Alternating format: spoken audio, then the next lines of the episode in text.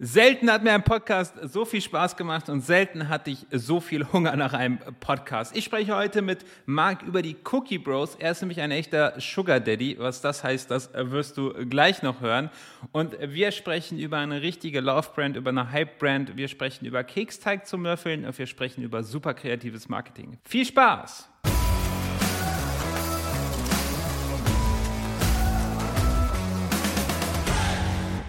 Cool. Und bei mir ist heute Marc. Marc, ich, ich, es tut mir wirklich leid, aber ich werde nicht versuchen, deinen Nachnamen auszusprechen.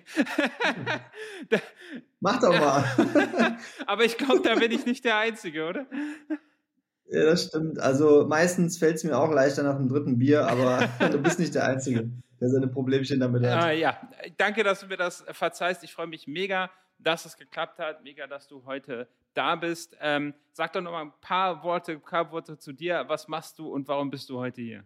Erstmal Florian, ich habe zu danken, dass ich dabei sein darf. Und warum bin ich heute hier? Ich bin der Marc, 36, CEO und CMO der Sugar Daddies. Gemeinsam mit meinem Partner Paul Richrath haben wir diese Unternehmung gegründet vor knapp drei Jahren, ist gar nicht lange her. Und unter dem Deckmantel oder dieser Dachmarke der Sugar Daddies vertreiben wir eben Süßspeisen, aktuell unter zwei Brands.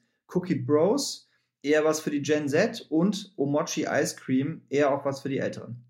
Sehr, sehr spannend. ich muss natürlich jetzt die erste Frage stellen: Bist du denn auch ein richtiger Sugar Daddy?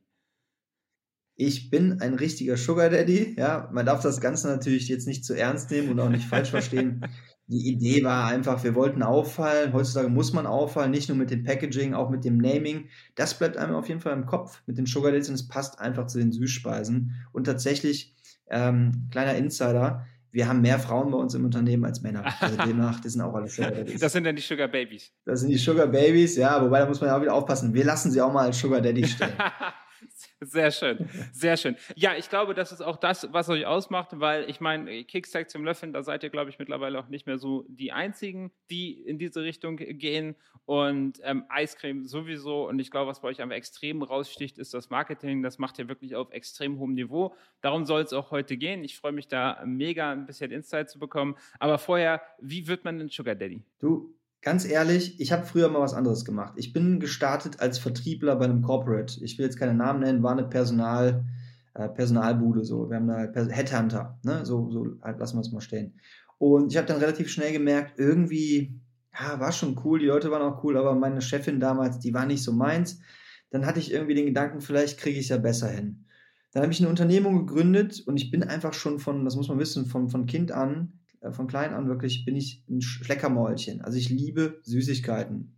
Ich sehe zwar nicht so aus, aber ich esse sie jeden Tag. Und ich liebe Amerika. Ja? Und ich stehe einfach auf diesen ganzen Ami-Shit. Und dann hatte ich mir überlegt, mein Gott, ich habe früher nur Cornflakes gegessen und es wäre doch total cool, wenn wir diese ganzen geilen Ami-Cornflakes mal in Deutschland hätten. Dann habe ich eine Unternehmung aufgemacht, Flakes Corner hieß die. Und da haben wir über 120 Sorten aus aller Welt importiert und die hier in so Cafés verkauft. Und das war mein erstes Unternehmen. Und da hatten wir dann innerhalb von einem Jahr fünf Franchises gemacht, ähnlich wie es man jetzt von Royal Donuts und so weiter kennt. Und wir waren damit auch die ersten vor sieben Jahren. Und das war cool, aber der Faktor Mensch, der hat mich gestört und dieses stationäre Verkaufen, weil ganz im Ernst, jeder, der aus der Gastro kommt, der weiß, man wird beklaut, betrogen, belogen. Das ist einfach ein schmutziges Business. Und da hatte ich keinen Bock mehr drauf. Dann habe ich gesagt, ich will breiter verkaufen, in die breite Masse mit einem eigenen Produkt. Und dann war ich in Amerika und da habe ich ein Produkt gesehen, ich sage immer, besser gut geklaut als Scheiße selber gemacht. da habe ich nämlich den Cookie Dough gesehen und dachte mir, wow, das könnte es sein. Das könnte was für einen deutschen oder europäischen Markt sein. Habe das Ganze hier mitgebracht. Habe meinen Partner, meinen jetzigen Partner damals auf Ibiza angesprochen. Habe gesagt, hör mal, wie sieht's aus? Hast du Bock? Ist eine Schnapsidee. 5 Uhr morgens haben wir uns die Hand gegeben und gesagt, let's do, do this oder let's do this. Ja, äh, wegen Cookie Dough. Und ähm, dann haben wir das Ganze gemacht. Wir brauchten einen coolen Namen und saßen dann in der Burgerbude zusammen und haben gesagt, ey, komm, lass uns einfach was Witziges nehmen. Und dann ist die Idee der Sugar Daddies geboren. Okay, also ich sehe schon, woher die ganzen äh, Wortspiele bei euch kommen. Das, äh, die springen so raus, nehme ich an bei dir.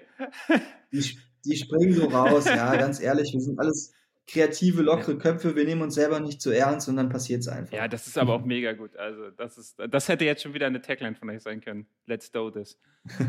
Okay, eine, eine Frage noch. Du sagst, du hast im äh, Cafés verkauft, also das heißt, du hast die Cornflakes importiert und dann hier in lokalen Cafés, äh, Cafés haben die die verkauft und du hast die beliefert oder wie hat das funktioniert? Nein, ich hatte eigene Cafés tatsächlich. Ich habe eigene Cafés aufgemacht in Hannover, Berlin, Köln, Düsseldorf, äh, Stuttgart und ähm, die haben wir dann aber als Franchises abgegeben, nachdem wir die eröffnet haben, weil wir schnell gemerkt haben, da könnte man eine größere Nummer rausmachen und wir sollten uns nicht nur auf die einzelnen Standorte konzentrieren, sondern eben auf das große Ganze. Dann aber, wie gesagt, kam schnell die ähm, Ernüchterung, die ist dann eingetreten, weil wir uns schnell gemerkt haben, eben schwieriges Thema einfach. Dieses ganze Gastro-Ding war einfach nicht meins, dafür muss man geboren sein. Ah, verstehe. Aber, aber das heißt, äh, das waren Cornflakes-Cafés? Also da sind Leute reingegangen, um Cornflakes ja. zu essen? Ja, es hatte natürlich noch viel mehr. Du kannst es gerne mal googeln im Nachgang, dann wirst du es auch relativ schnell verstehen, weil das war so ein bisschen wie, als wenn du bei Willy Wonka zu Hause im Wohnzimmer bist, ja. Du kannst da Cornflakes, konntest du da mischen mit verschiedenen Milchsorten und Toppings und irgendwie 120 aus aller Welt. Dann konntest du da zocken an alten Konsolen, Street Fighter, Mario Kart, alten Fernsehern. Da lief Retro-Mucke von NSYNC und Backstreet Boys. Es war so ein bisschen, okay. du bist in eine andere Welt reingekommen. Du hast Milkshakes bekommen, Waffeln, also dieses ganze äh, Imperium der Süßigkeiten hattest du vor deiner Nase. Wir haben Sachen wie Twinkies importiert. Das war wirklich krank. Äh, äh, Gibt es die Cafés noch? Weil jetzt hast du mich heiß Nein, die haben wir dann jetzt abgegeben. Das letzte hat tatsächlich vor einem Jahr zugemacht. Wir haben die lange noch so nebenbei laufen lassen, aber ich bin ganz ehrlich, das waren jetzt nicht so die äh, Cash Cows. Ja, und am Ende ähm, waren die Dinger halt da, aber äh, es geht ja auch darum, du hast Verantwortung fürs Personal und so weiter und so fort und die Zeit fehlte dann einfach. Und ich habe zwar ein Tattoo, auf meinem hinteren Arm, wo groß Flakes Corner steht, tatsächlich. Äh, aber äh, so, ja, so verheiratet war ich dann doch nicht mit der Marke. Am Ende muss es ja weitergehen. Vielleicht kannst du ja einen Cookie Bros draus machen, irgendwie. Vielleicht kriegt das ja ein ja, Tattoo-Design. Wer weiß, wer weiß, was dann noch so okay, kommt. Aber, aber spannend. Ich sehe da auch schon so Ansätze, dass es halt nicht nur um die Cornflakes ging, sondern um das Drumherum. Also da war schon eine Menge äh, Personality und eine Menge Marketing mit dabei. Ne? Ja, wir waren früher hier in Köln vor allen Dingen eins der ersten oder einer der ersten Läden, wenn nicht sogar der erste hier, der auf dieses ganze Influencer-Thema gesetzt hat. Ne? Also wir haben uns die Influencer, das kennt man jetzt, vielleicht kennst du es, Café Bur aus Köln, die sind sehr bekannt, die holen die ganzen Influencer ran. Das haben wir damals schon vor sieben Jahren gemacht. Die Influencer haben wir eingeladen, die sind umsonst essen gekommen und danach war dann zwei Wochen das Haus voll. Das war eine ziemlich einfache Geschichte, wenn man es dann einfach mal gemacht hat. Es hat funktioniert und ähm, ja, man muss einfach wissen, welche Knöpfe man drückt. Und meistens keep it simple einfach. Ne? Ah, spannend. Das heißt, ihr habt Influencer da, ich meine, vor sieben Jahren, da gab es ja das Wort Influencer-Marketing wahrscheinlich noch gar nicht. Da habt ihr die eingeladen ja. ins Café, die haben dann da, saßen dann da rum, war ja wirklich eine coole Atmosphäre wahrscheinlich, haben ein paar Stories gemacht, haben Poster drüber gemacht und dann war das schon genug. Ja, genau. Also damals ging das wirklich noch so sogar über Facebook. Äh, das war ziemlich interessant und das war genauso dieses Jahr, wo dann das erste Jahr noch super über Facebook lief und im zweiten Jahr waren die Algorithmen bei Facebook total zerstört und dann auf einmal ging es bei Instagram voll ab. Ja, und wir haben dann total auf Instagram gesetzt, hatten dann innerhalb von kürzester Zeit irgendwie 15.000 Follower für so ein normales Frühstückscafé. Ziemlich krass zum damaligen Zeitpunkt. Und haben dann wirklich Influencer angeschrieben, weil die hast du damals noch ganz gut erreicht, ne? Und die sind dann umsonst vorbeikommen, weil das für die natürlich auch ein cooles Erlebnis war und auch Content natürlich dann generiert hat. Und äh, die haben das dann umsonst bekommen, hier für 40, 50 Euro ein Essen. Und dafür haben die uns gepostet und danach kamen dann die ganzen Leute rein. Es hat wunderbar funktioniert. Und ja, das war eigentlich relativ simpel. Also, fantastisch. Also fantastisch. Das klingt. Ehrlich gesagt, ich habe ich, ich hab, ich hab ja mal mit Mark Weindinger eine Folge zu Product Market Fit gemacht und der hat mir gesagt, Product Market Fit ist, wenn es sich selber kribbelt sofort. Also wenn du die Idee hörst und du hast gesagt, da, da habe ich Bock reinzugehen. Ins Café hätte ich sofort Bock reinzugehen. Das klingt so cool. Ich hätte auch wieder Bock reinzugehen, aber ja, wer weiß, vielleicht irgendwann mal. Vielleicht kommt irgendwann mal ein Revival, aber jetzt gerade ist dafür leider wenig Zeit. Jetzt, jetzt haben wir Kicksteig zum Löffeln und Eiscreme. Das ist ja auch nicht schlecht. Jetzt hast du, okay, du warst in Amerika, du hast Kickstag zum Löffeln bekommen. Wo auf der Erde auch sonst sollte Kickstag zum Löffeln entstehen als in Amerika? Ähm, aber was ich mich frage, es gibt ja die berühmte Red Bull-Geschichte, gesehen in, glaube ich, Thailand und dann importiert nach Europa. Äh, du hast dasselbe gemacht, wird Amerika importiert nach Europa. War dir da schon klar, dass das, sage ich mal, das Produkt nicht stark genug ist an sich? Also war dir schon klar, jetzt müssen wir auch richtig das mit Charme verkaufen? Oder ist das einfach so passiert oder wie seid ihr da gestartet? Ja, erstmal fand ich, war es eine coole Idee. Ne? Ich hatte aber erstmal den falschen Ansatz, weil mein Ansatz war, wow, richtig cool, ein Produkt, mit, äh, bei dem man mit Emotionen spielen kann, weil man hat Kindheitserinnerungen und so weiter und so fort. Ja, das stimmt. Aber, und jetzt kommt der eigentliche Punkt, unsere Zielgruppe, von der ich damals dachte, dass sie unsere Zielgruppe ist, die, die eben damit Emotionen verbindet, das ist nicht unsere Zielgruppe. Weil das sind die Leute, die sich den Kram immer noch zu Hause selber mixen, die selber backen und so weiter. Und die Kinder von heute, die backen gar nicht mehr. Ja, also die ersten haben das erste Mal irgendwie wahrscheinlich mit 14 eine Zigarette oder ein Bier in der Hand. So ist es ja nun mal leider heute. Und da, da, da kriegst du keinen mehr mit 14, 15, 16 dazu überzeugt, dass du dann an Weihnachten dann mit der Mutti oder mit der Omi stehst und, und backen. Das ist ja total uncool. Und das hatte ich alles außer Acht gelassen. Und das war auch das Problem anfänglich in der Kommunikation.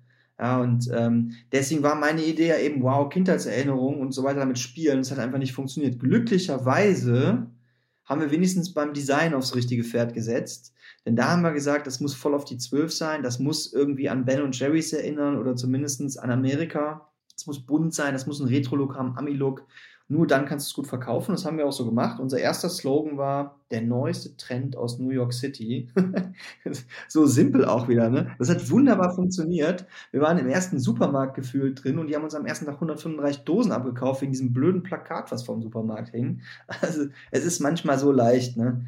Das muss man einfach mal sagen. Aber Product Market Fit ist da, ne? Das ist so, finde ich, die Magie. Ja. Wenn man das richtige Produkt hat, dann kann es simpel sein, äh, es verkauft sich einfach, einfach weg. Lustig, dass, ja, lustig, dass du das sagst mit Ben Jerry's. Du stehst hier vom größten Ben Jerry's äh, Fan, äh, den du wahrscheinlich so je kennengelernt hast. Ich liebe das Eis von denen und die Marke. Ich kann es jeden Tag essen, von morgens bis abends.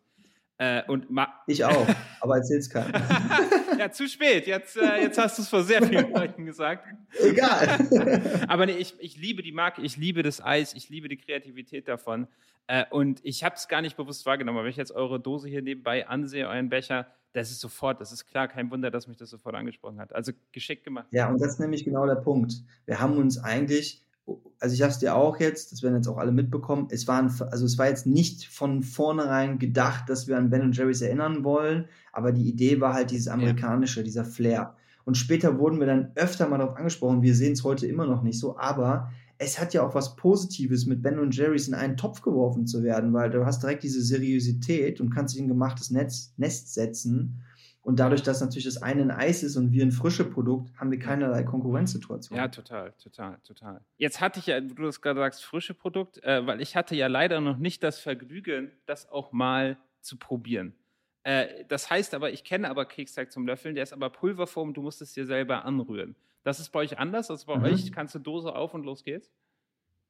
Ja, genau. Also die Firma, von der du redest, äh, die war ja bei Höhle der Löwen am Start, ja. ne? Darüber reden wir doch gerade. Ja, und ähm, die hatten ja da dann irgendwie, wir waren ja 2017 waren wir am Start, die hatten dann irgendwie vorher so eine, wie so eine Eisdiele auch und sind dann 2018 dann mit Höhle der Löwen ein Jahr später an den Start gekommen. Die haben uns natürlich erstmal total den Rang abgelaufen, ne? Bin ich ganz ehrlich, ich bin jetzt auch wirklich immer, ich spreche da immer Klartext bei so welchen Podcasts, weil es bringt ja nichts, kann man eh alles nachlesen. Ähm, dann waren wir echt also erstmal standen wir da, ne, weil wir gedacht haben, mein Gott, jetzt Höhle der Löwen, oh wei, oh wei. Äh, und das haben sie auch erstmal getan, die haben innerhalb von kürzer Zeit irgendwie das ganze Thema dann äh, publik gemacht, aber, und jetzt kommt der eigentliche Punkt, das ist super gewesen für ja, uns, weil die haben das ganze gucken, ja. Ja, also die haben, eigentlich haben die unsere Arbeit ja. gemacht. Das war total geil. Wir haben uns erst so in die Hose geschissen. Ja, wir standen noch, ich weiß noch ganz genau, wir standen auf so einer Warenbörse, wo wir die Sachen verkaufen wollen. Da haben wir so eine Insider-Information bekommen, dass die bald kommen, hier bei Hülle. Und da dachte ich mir so, nee, komm, das kann jetzt nicht sein. So ein Scheiß. Und dann kam es aber ganz anders. Weil die Kollegen, die waren innerhalb von kürzester Zeit ausverkauft, hatten nicht genug produziert. Wir waren dann irgendwie überall nachgefragt. Unser Produkt hat offensichtlich den meisten Leuten einfach besser geschmeckt, weil deren Produkt ist sehr cremig, eher wie Kuchenteig und nicht wie Keksteig. Verkaufen es aber als Keksteig und bei uns ist es eben ready to eat mit einem Löffel im Deckel und keine Mogelpackung, weil du kriegst bei uns einen kleinen Becher, der ist aber randvoll und bei den Kollegen gab es halt so einen riesen Becher und da waren halt 20 Gramm Pulver drin. Das war halt unser USP, wir waren das ehrliche Produkt, was du direkt löffeln konntest und es hat uns unfassbar, es hat uns einen unfassbaren Schub gegeben einfach. Ich hätte es auch erwartet, weil ich kenne halt viele Zahlen von Hülle der, Hülle der Löwen von Shops, die dort waren. Und das ist immer so ein gigantischer Peak und so nach spätestens zwei, drei Monaten ist alles vorbei. Wenn du dann nicht überzeugt hast, bist du eigentlich wieder tot. vielleicht nicht tot, genau. du hast einen kleinen Bump, aber es ist nichts im Vergleich. Und ich hatte mir schon fast gedacht, dass sie eher das Thema Kickzeit zum Löffeln publik machen, als ihre Marke und dass ihr da extrem von profitieren könnt. Also schön, dass das geklappt hat. Ähm, und äh, ich hoffe, ihr kommt doch mal in den Supermarkt in meiner Nähe, weil das würde ich super gerne mal probieren. Ja, sag mir gleich gerne nach dem äh, Gespräch Bescheid, wo du bist. Dann lass ich da morgen jemanden anrufen und dann ist es übermorgen. Ja, so, so lobe ich mir das. So machen wir das. Okay, sehr schön. Also das heißt, ähm, dein erster Ansatz, das publik zu machen, war an Kindheitserinnerungen ranzugehen. Also auf welches Thema bist du denn da gegangen? Du kannst ja nicht mit dem Sommer Weihnachten oder äh, was, was hast du appelliert an welcher Emotion? Ja, das war wirklich dieses so Richtung Winter, Weihnachten, man sitzt zusammen irgendwie muckelig im Warmen bei einem Kaminfeuer, man fängt an zu backen, man macht die Döschen voll. Und bei uns ist ja eben das Thema dieses Nicht-Backen, weil wir backen ja nicht. Und jeder wollte ja zwischendurch schon naschen, durfte aber nie. Und dann haben wir diese ganzen Themen aufgenommen. Ja, du kriegst keine Bauchschmerzen, weil wir natürlich da auch ein besonderes Mehl für hatten. Und du hast diesen Fun-Effekt und es schmeckt einfach gut. Und wir haben verschiedene Sorten, die ändern alle so an Winter und Heimatgefühl. Und das war so der erste Ansatz. Und das natürlich gepaart dann eben mit diesem ganzen America-Flair. Das hat schon gut funktioniert. Das hat auch gut auf Instagram funktioniert. Aber wir hätten so das Gefühl die ganze Zeit, wir werden noch nicht so richtig gesehen bei den ganzen Firmen und bei den ganzen Profilen, die sich auf Instagram rumtummeln. Das war echt schwer, weil immer wenn die Leute uns gesehen und probiert haben, fanden sie es richtig geil und wurden auch zum Wiederholungstäter. Aber irgendwie hat da was gefehlt. Ähm, das ist spannend, dass du das sagst wieder. Wie misst man denn das? Also, das muss man halt dazu sagen, ihr seid Einzelhandel. Ne? Das ist ja, du sagst, ein frisch gekühltes Produkt. man kann dich nicht online kaufen.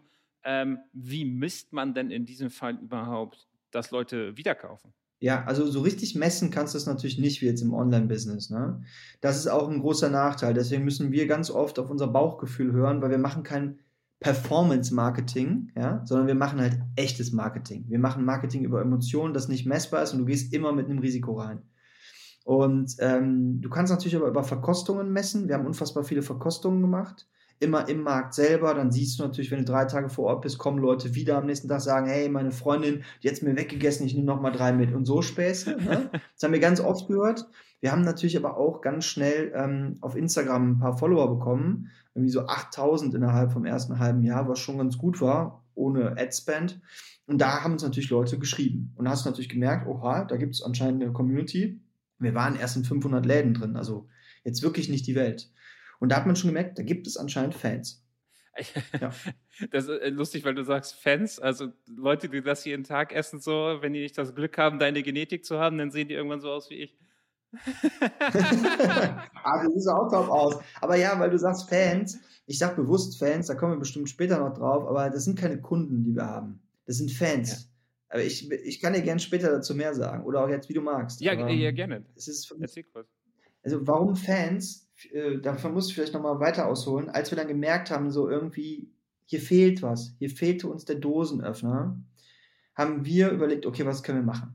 Wie können wir viral gehen? Wie können wir Aufmerksamkeit auf uns ausziehen? Wir haben alles überlegt. Wir wollten Profile machen bei Tinder, wollten da irgendwie mit 20 Profilen draufgehen, immer wieder mit Cookie Wars, dann lustige Sprüche und so weiter. Wir haben irgendwelche Anzeigen geschaltet, äh, an irren Orten. Wir haben Guerilla-Aktionen gemacht mit jeglichen Sachen, Luftballon, Sprühkreide, alles. Aber irgendwie, das wurde nie so richtig gesehen. Und dann haben wir ganz lange geguckt und wir haben uns Pinterest angeguckt, Snapchat angeguckt, alles. Und dann gab es da dieses TikTok.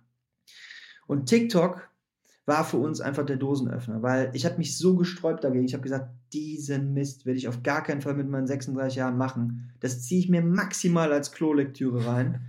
ja, aber das ist ja nicht auszuhalten. Und dann habe ich mich mal mehr mit dem Thema befasst. Ich habe gemerkt, wow, da ist so eine krasse Power dahinter. Da ist so ein riesen geiler offener Algorithmus. Und eigentlich könnte man es ja auch mal mit den jüngeren Leuten versuchen. Ist zwar nicht unsere Zielgruppe, aber so what? Ja, und dann die Geschichte kennt man von uns, glaube ich. Das habe ich auf jeden Fall schon des Öfteren gehört. Sowas gibt es irgendwie alle 10, 20 Jahre. Äh, wir haben einfach letztes Jahr den kompletten Einzelhandel rasiert, um es mal so zu sagen. Ja, wir sind reingegangen mit TikTok. Wir haben innerhalb von kürzer Zeit, wir sind jetzt irgendwie bei 420.000 Followern organisch. Wir haben überall die Lagerlistung bekommen, indem wir mit Bloggern zusammengearbeitet haben, die haben das Ganze gepusht, die Kinder sind durchgedreht, die wollten einen Supermarkt, haben die Supermärkte genervt, die Supermärkte haben bei uns angerufen, haben gesagt, ey, ihr müsst das liefern. Wir haben gesagt, nein, geht nicht, wir können euch nicht alle einzeln liefern, ihr müsst bei der Zentrale anrufen. Die Supermärkte haben bei der Zentrale angerufen, die Zentrale hat bei uns angerufen und hat gesagt, ey Leute, wir wollen euch Lagerlisten und wir haben gesagt, ja klar, können wir machen. Und dann waren wir auf einmal überall Lager gelistet Und dann ging das Geschäft los. Weil wenn du lagergelistet bist im LEH, dann kannst du halt in die Lager pushen und musst halt Marketing machen und der Rest verläuft mehr oder weniger von ganz alleine. Ne? Vor allen Dingen, wenn du so einen Hype hattest, wie wir den hatten. Und das ist auch der Punkt, wo ich zum Thema Fans komme. Das schaffst du nur mit Fans. Das schaffst du nicht mit Kunden, sondern die Kids oder auch die Jugendlichen oder auch die Älteren sind für uns in die Läden gegangen und haben die zugetextet.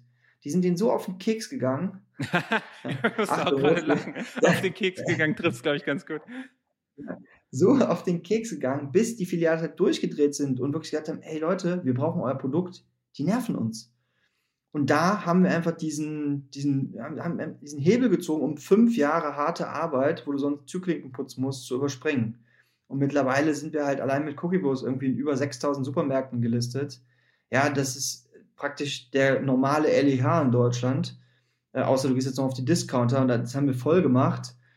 Innerhalb von einem Jahr oder zwei, drei Monaten. Das war halt unser Erfolgsrezept, weil dann konnten wir natürlich anfangen zu verkaufen. Also ich glaube, das kann man auch, du sagst das jetzt so einfach, aber ich kenne halt viele viele Stories so im Hintergrund. In den Einzelhandel zu kommen, ist eine der schwierigsten Dinge überhaupt. Also ich kenne Leute, da kommst du ein Display in ein paar Supermärkten zu bekommen, da kommst du oft nur über Beziehungen ran, über irgendjemanden. Deswegen ist ja auch Hülle der Löwen so wertvoll, weil es halt die Leute in die Supermärkte bringt. Was ihr da geschafft habt, das kann man, glaube ich, gar nicht, äh, das kann man gar nicht genug unterstreichen, wie krass das eigentlich ist. Also wenn die Supermärkte bei euch anrufen, dass ihr da gelistet werden sollt, also krass, das ist schon wirklich krass. Das habe ich noch nie ja, gehört. Ne? Dir, ja, ganz ehrlich, das haben die uns auch gesagt. Ich will jetzt hier auch gar nicht rumprollen oder prahlen oder sonst irgendwas, darum geht es mir gar nicht. Es ist wirklich eine unglaubliche Geschichte. Ich packe mir manchmal selber an den Kopf und verstehe eigentlich gar nicht, was letztes Jahr passiert ist, weil die Supermärkte kamen auf uns zu und die haben gesagt, ganz im Ernst, sowas haben wir noch nie gesehen in den letzten 10 bis 20 Jahren. Das Einzige, wo mal so ein riesen Rollout kam, war bei Red Bull.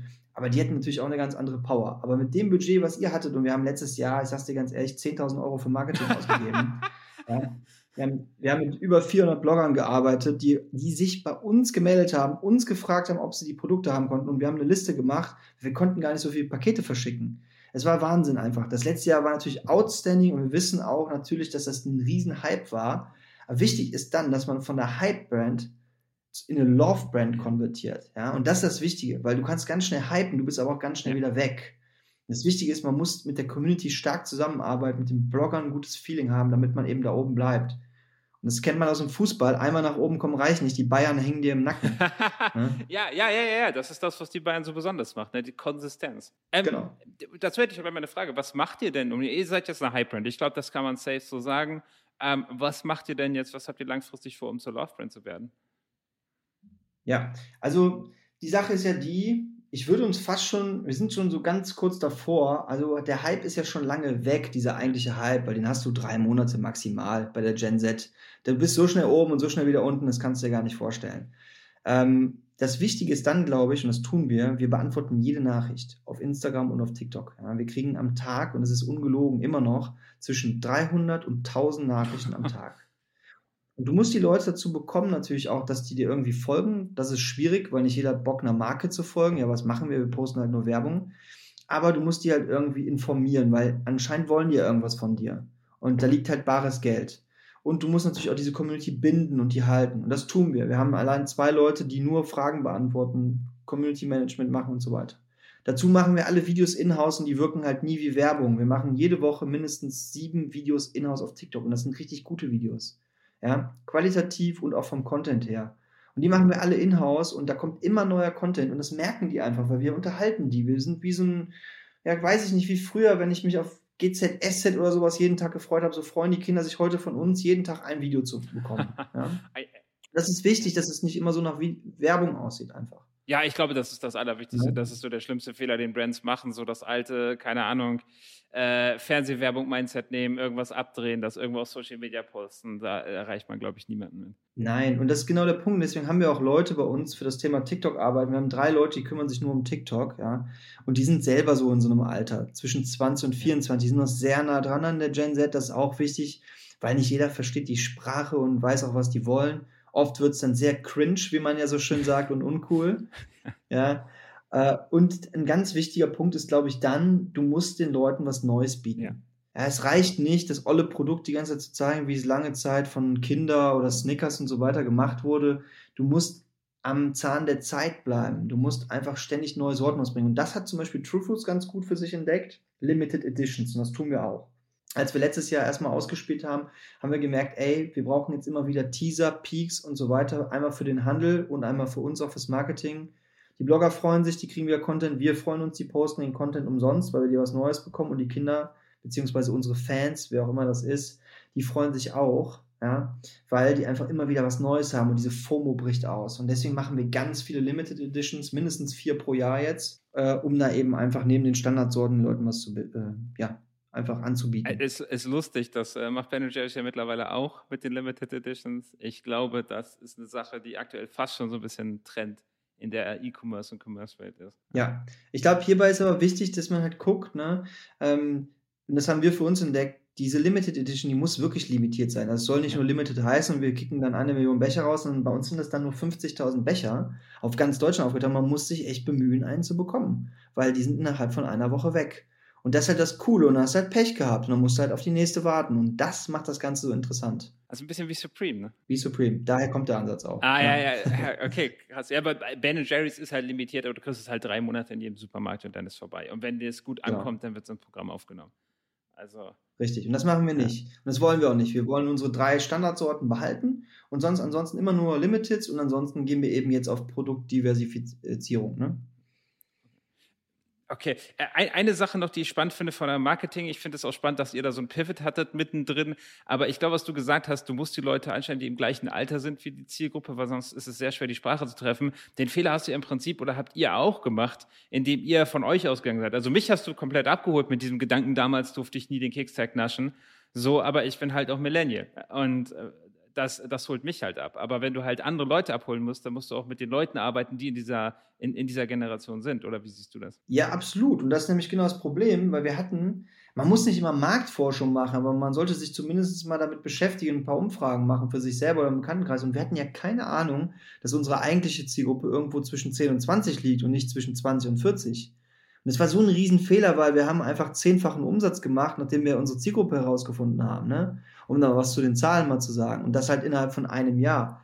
Und das ist einfach, da hätte ich mir so für den Arsch beißen können. Aber hey, es ist nun mal so, wie es ist. Und danach haben wir uns dann auch relativ früh, auch in der Zeit, wo wir so viral gegangen sind auf TikTok, zwei Praktikantinnen im Alter von 14 und 15 mal reingeholt und haben die mal unsere Videos anschauen lassen. Und die haben halt bei jedem Video gesagt, das ist nix, das ist nix, das ist auch scheiße, das ist auch nichts, das ist die Farbe nichts. Und dann haben wir halt erstmal angefangen, uns zu hinterfragen und haben gemerkt, wow, okay, krass, die sind ganz anders, die, die Kids von heute. Ganz anders. Nicht so, wie wir es denken.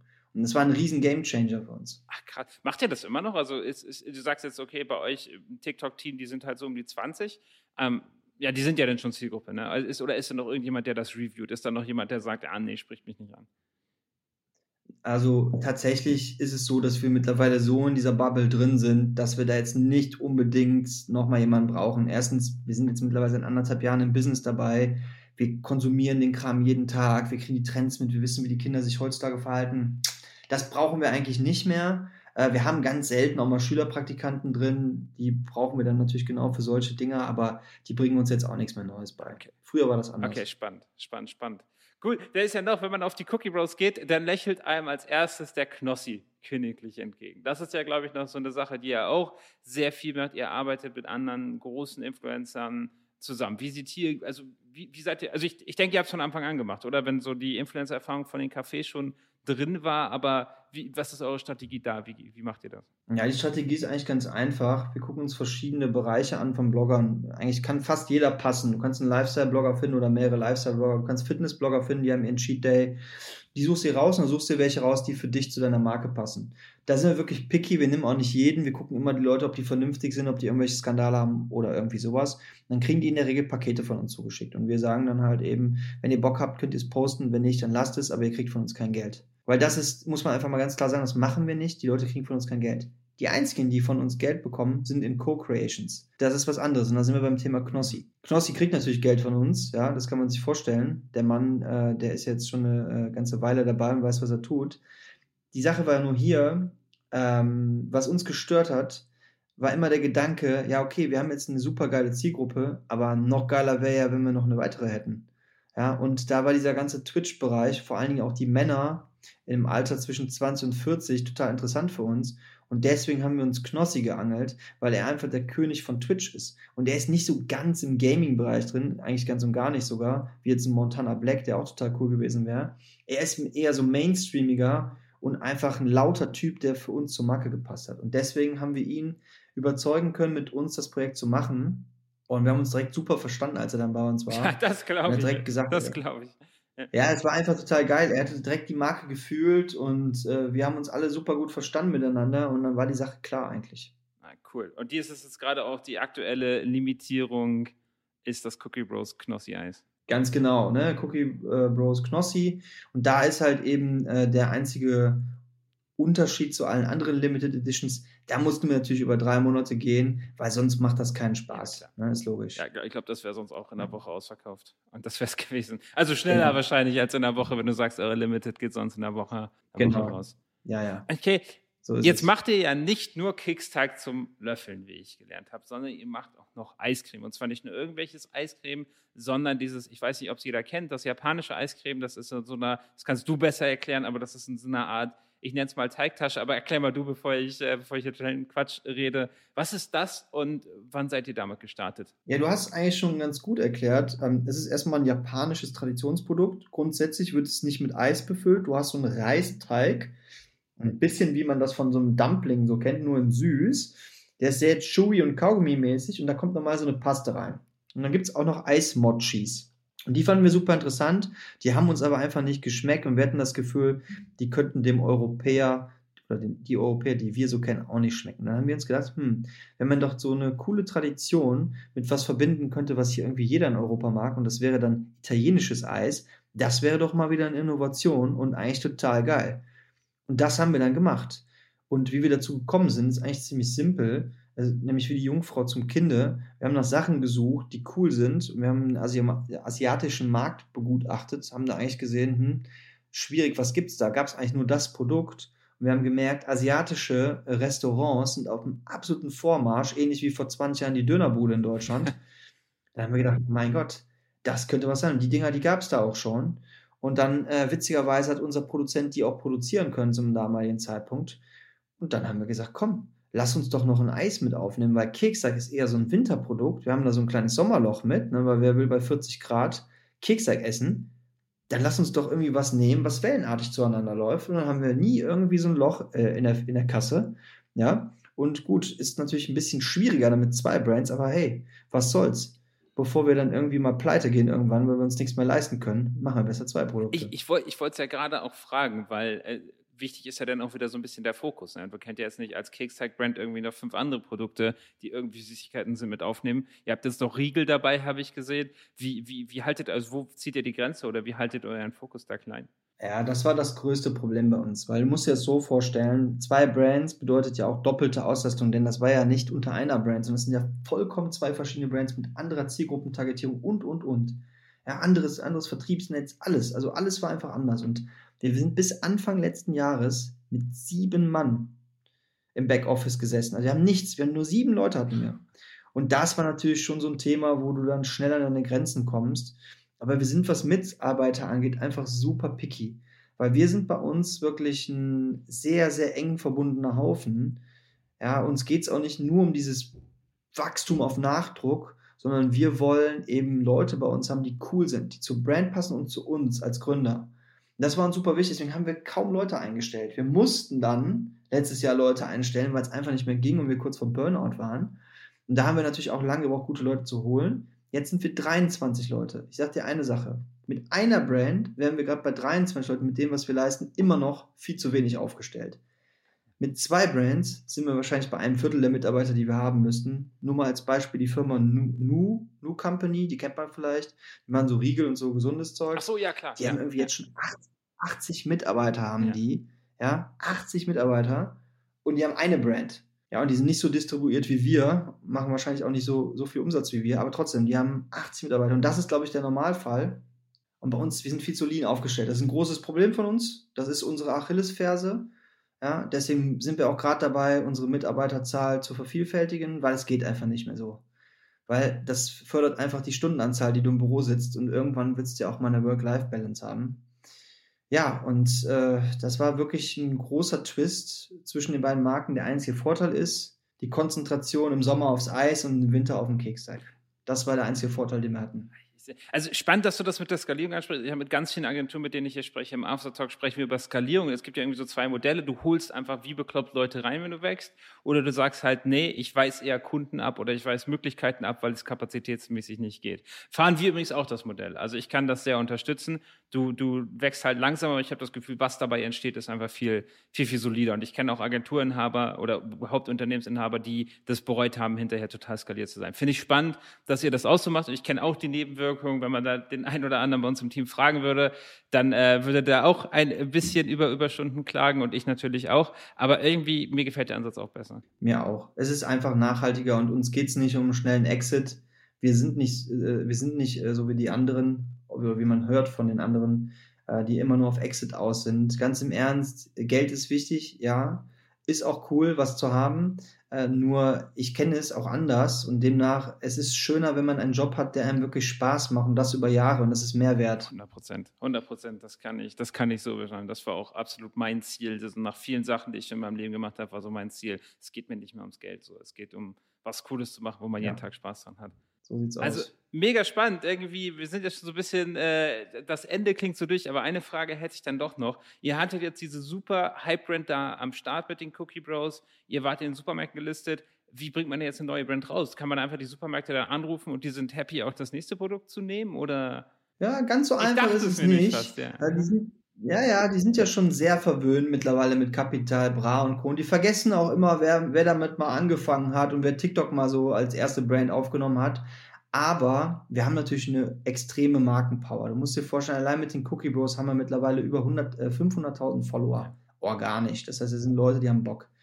Wir oder unser Ziel ist es, in jedem Bereich des Sortiments im Supermarkt ein Cookie Bros Produkt zu haben. Ja, ich kann auch schon sagen, es wird noch ein Trockenprodukt rauskommen, ähnlich wie der Riegel.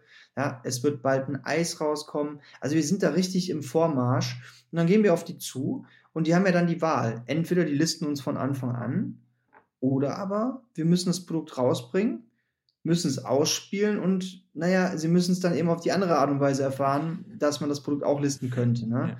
Und es war ja letztes Jahr so, sie wissen ja schon, was da für eine Power hintersteckt und am Ende hat ja jeder Spaß dran. Wenn sie das Produkt dann listen, äh, und die Kinder wieder durchdrehen. Ich sage immer Kinder. Kinder sind für mich, ich bin schon 36, deswegen alle bis, bis 25.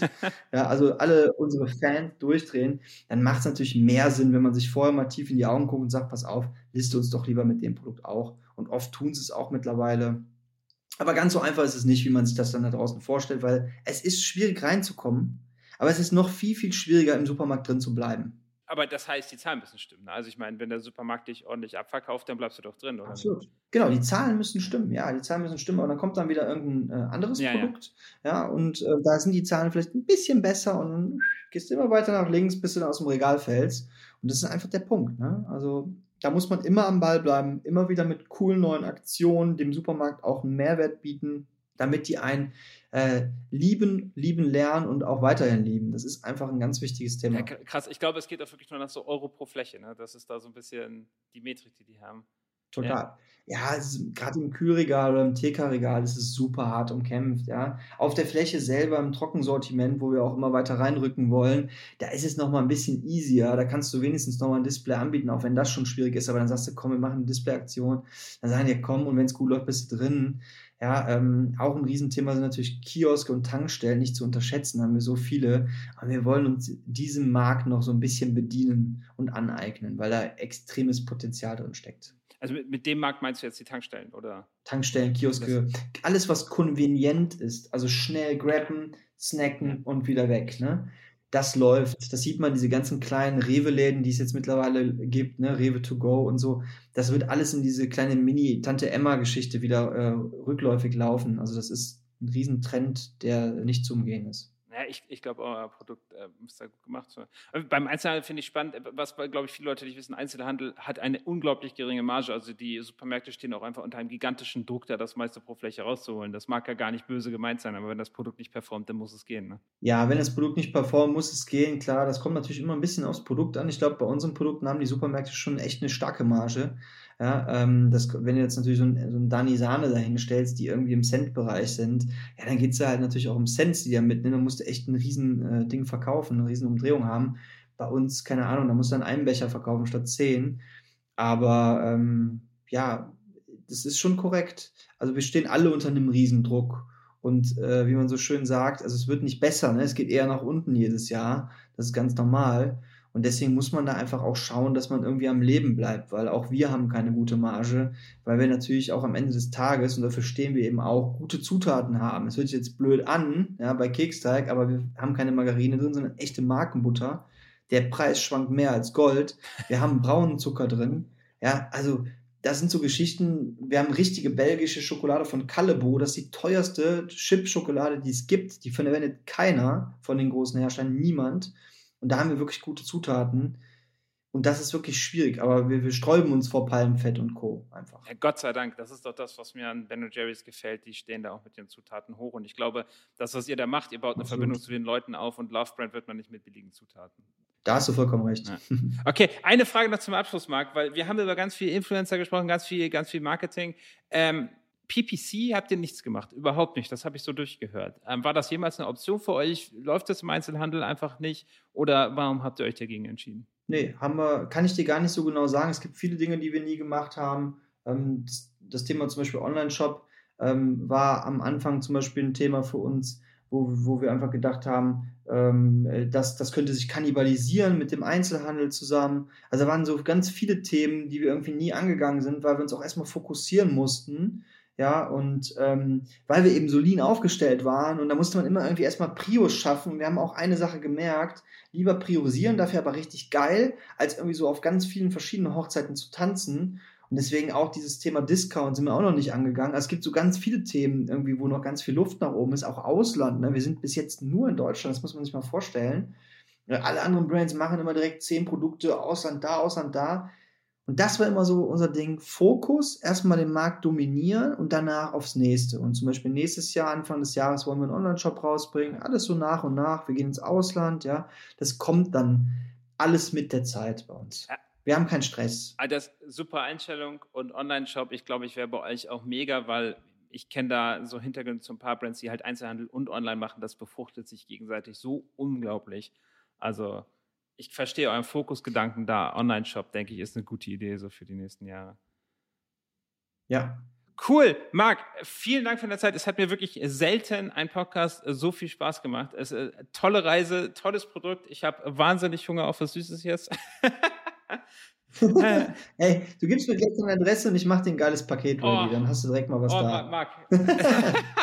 So machen oh, wir das. Bitte, so, so, machen wir das. So machen wir das. das äh, Auf jeden Fall. Oh, sehr, sehr gerne. Sehr, sehr, sehr, sehr gerne. Cool. Cool, hat mir auch sehr viel Spaß gemacht. Schön, dass du da warst. Lieber Hörer, wenn dir das gefallen hat, wenn du jetzt das dringende Bedürfnis hast, in den nächsten Supermarkt zu gehen und der Keksteig zum Löffeln zu holen, dann kann ich dir das nicht verdenken. Und äh, dann schreib doch eine kleine Rezension darüber bei iTunes. Da freuen wir uns sehr drüber. Und ich wünsche noch eine erfolgreiche Woche.